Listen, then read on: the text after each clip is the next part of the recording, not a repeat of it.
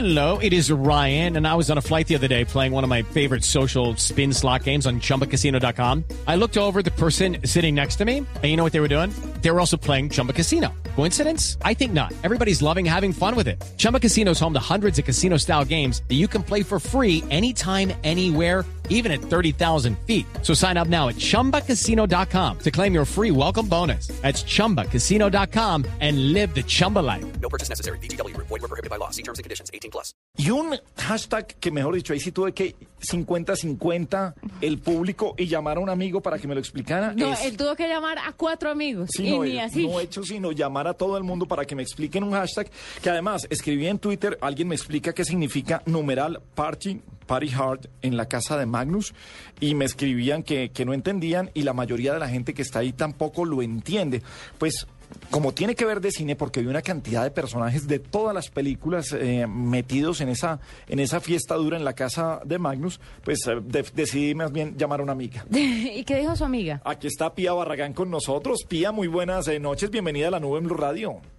Hola Gabriel, buenas noches y qué rico estar contigo del otro lado del teléfono. Bueno, pues nosotros aquí eh, viendo qué es eso, qué es ese party hard en la casa de Magnus. ¿A qué se refiere ese hashtag? Pues yo creo que el fenómeno de, este hashtag se debe a, la- a los millones de lectores de una nueva saga juvenil que se llama Cazadores de Sombras. La escritora es eh, Cassandra que ha vendido millones de libros, han sido traducidos a más de 30 idiomas y, y yo creo que en Colombia tienen una de las colonias más grandes de fans. Eh, han pasado por las oficinas de Cine Colombia, quieren anticipar la película, cosa que no se puede hacer y, y están enloquecidas las redes Ajá. porque eh, eh, eso creo que nos indica que hay lectores ávidos también de ver a esos personajes que, han- que se han imaginado y que los conocen divinamente de verlos en la pantalla. Y hacen referencia a un personaje eh, que se llama que se llama Magnus. Matt eh, exactamente.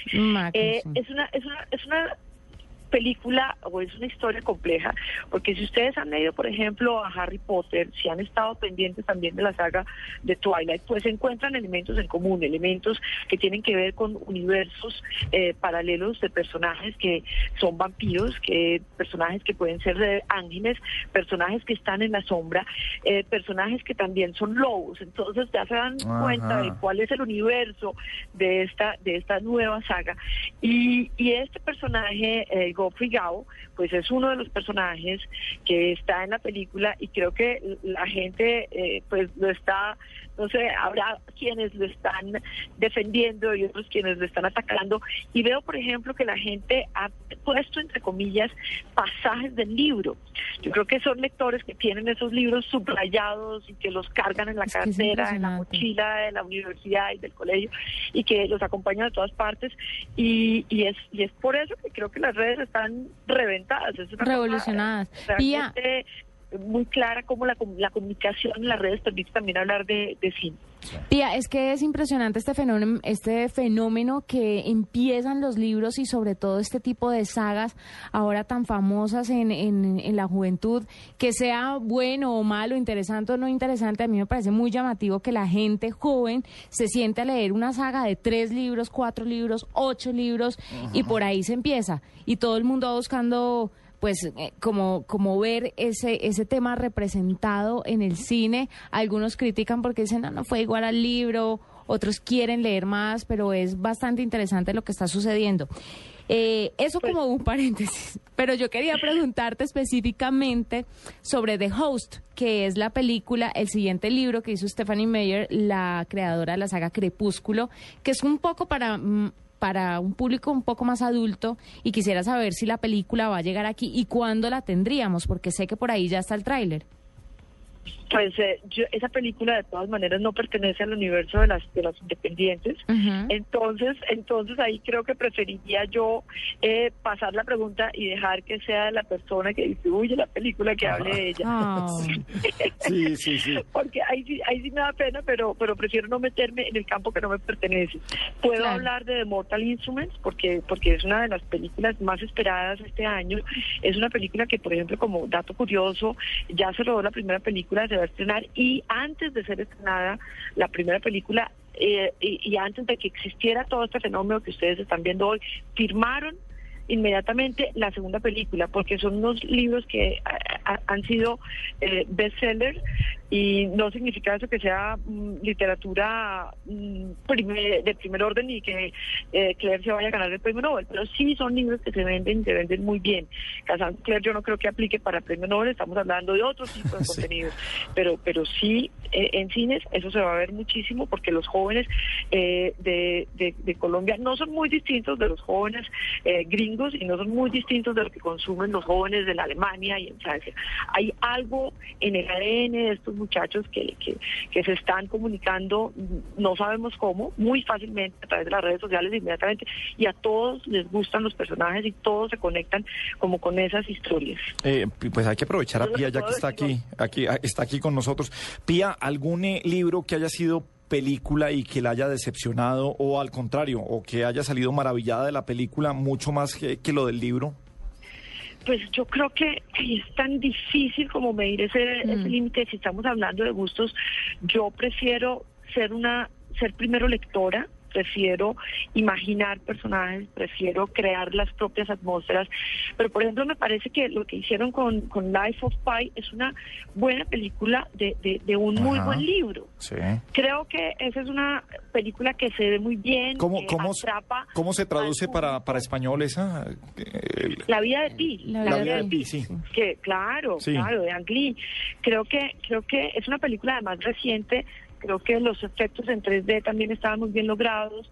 Creo que es una es una película que se vio muy bien y que hizo una buena versión cinematográfica del libro, porque eso no es no es no es muy fácil.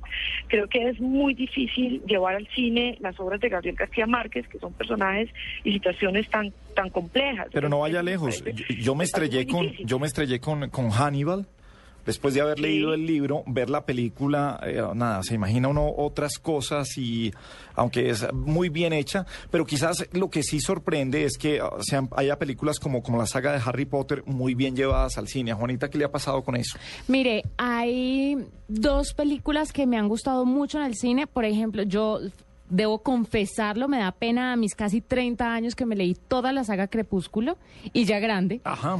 Pero eh, fue por mi sobrino. Las películas me decepcionaron porque esta mujer escribe bien y recrea tan bien los escenarios en los que la película, se va- el- la historia se va desenvolviendo, pues que desilusiona un poco el tema de las ¿Y por- películas. por, qué se excusó por leer toda la saga de Crepúsculo? porque es muy teen para mí. Para mí. O sea que yo que me las he visto todas y que me las veo cada vez que las dan en cable. Pero usted no leyó los libros, Ah, yo sí. pero también debería excusarme porque es demasiado teen eso. Sí, usted también debería sentir Sí. vergüenza. No, pero... no, no, no, no, Vela, Vela es de No, mis... pero- tengo una ficha de Yo creo que yo creo que yo creo que uno puede saltar del mundo de la literatura al mundo del cine y en algunos momentos pueden ser complementarios. Yo, por ejemplo, no me he leído los libros de, de los Juegos del Hambre de Susan Collins, pero sé que es muy buena literatura y a mí la primera película me encantó. Sí, O sea, me pareció, me llevó al libro.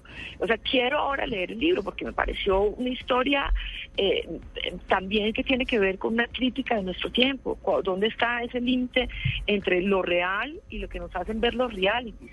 ¿No? Cómo, cómo la televisión, como ese poder está presente en todas nuestras casas y cómo ahora eh, podemos, como un niñito eh, en mundo futurista, digamos, eh, se vuelve como de cañón y es un poco lo que les pasa también a los jóvenes en nuestra sociedad, ¿no?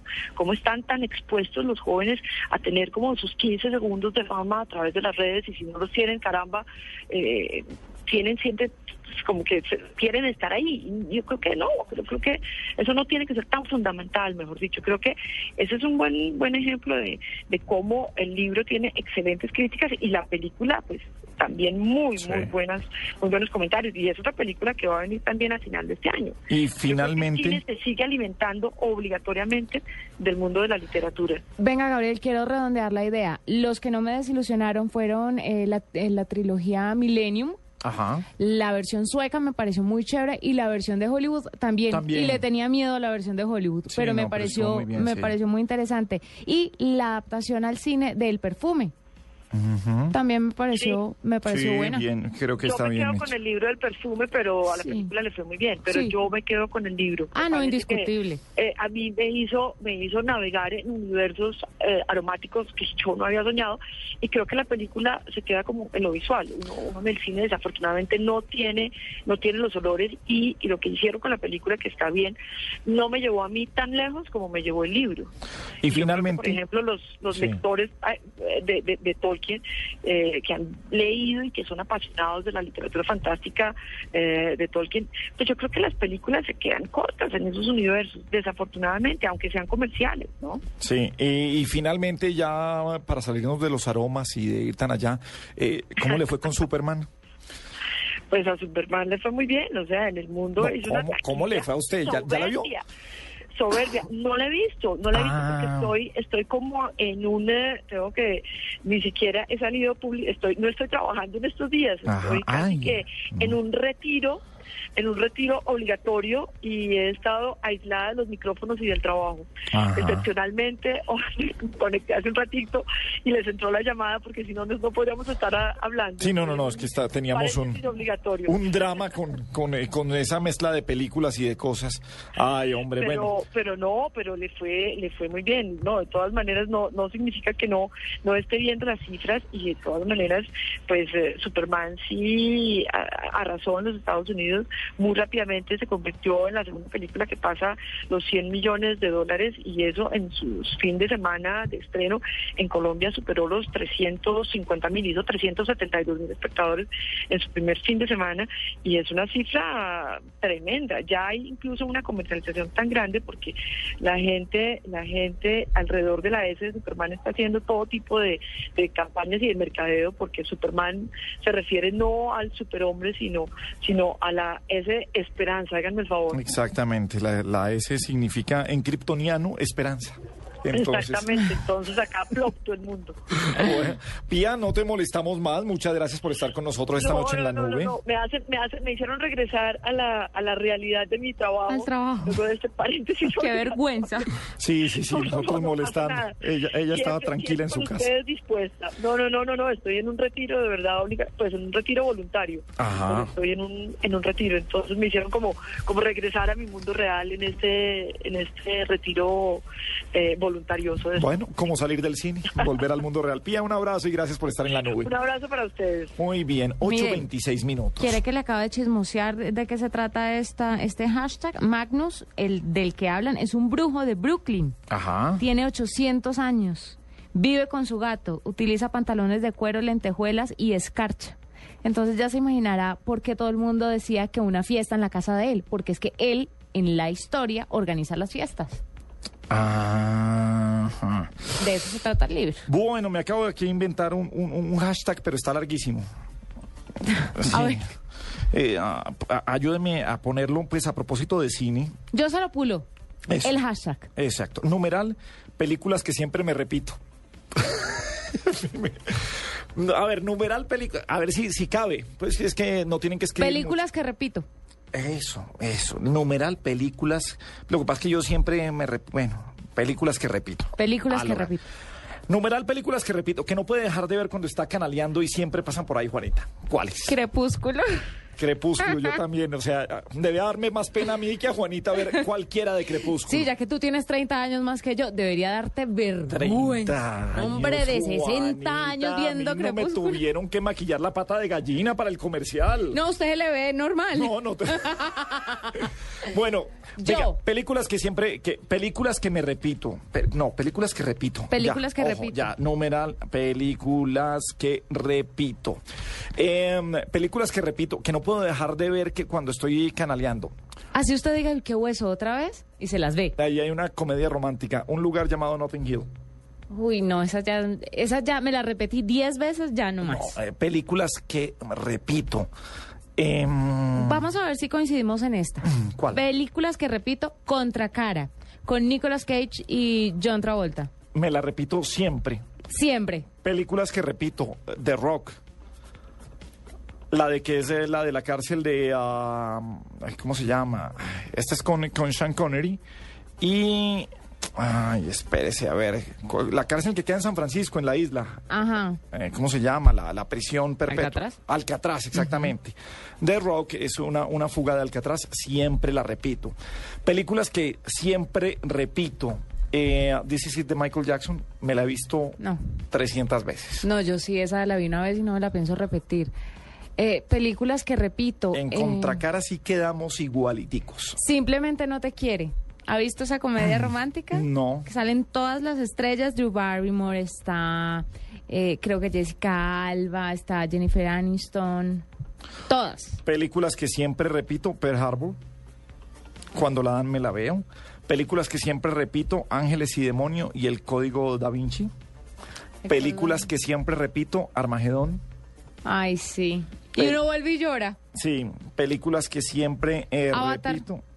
No, Yo sí. no me la repetí. Películas que siempre repito, Monsters Inc. Y por eso estoy esperando Monsters University. Ah, ya le entiendo. Películas que siempre repito, Nemo, buscando a Nemo. Sí, Bichos. Películas que siempre repito, El abogado- Hormiguitas. Hormiguitas. Sí, esa, esa menos. Me gustaba más Bichos. El abogado del diablo me la repito 100 veces. ¿Esa es con Charlize Theron? Sí, esa es la de Charlize Theron. Esa es eh, eh, con el de ah, Matrix. Con Keanu Reeves. Exactamente, con Keanu Reeves, el abogado del diablo. Uy, películas que siempre repito, no sé cómo se llama, pero es, pero siempre me la veo. Es la de mm, eh, Sandra Bullock con Nicole Kidman, que son unas brujas y que matan al novio de Nicole Kidman y eh, viven en un pueblo tratando de ocultar que son... ¿No se la ha visto? No. Es único, la voy a buscar. Bueno, películas que siempre repito es nuestro hashtag, nuestra etiqueta esta noche aquí en la nube en Blue Radio.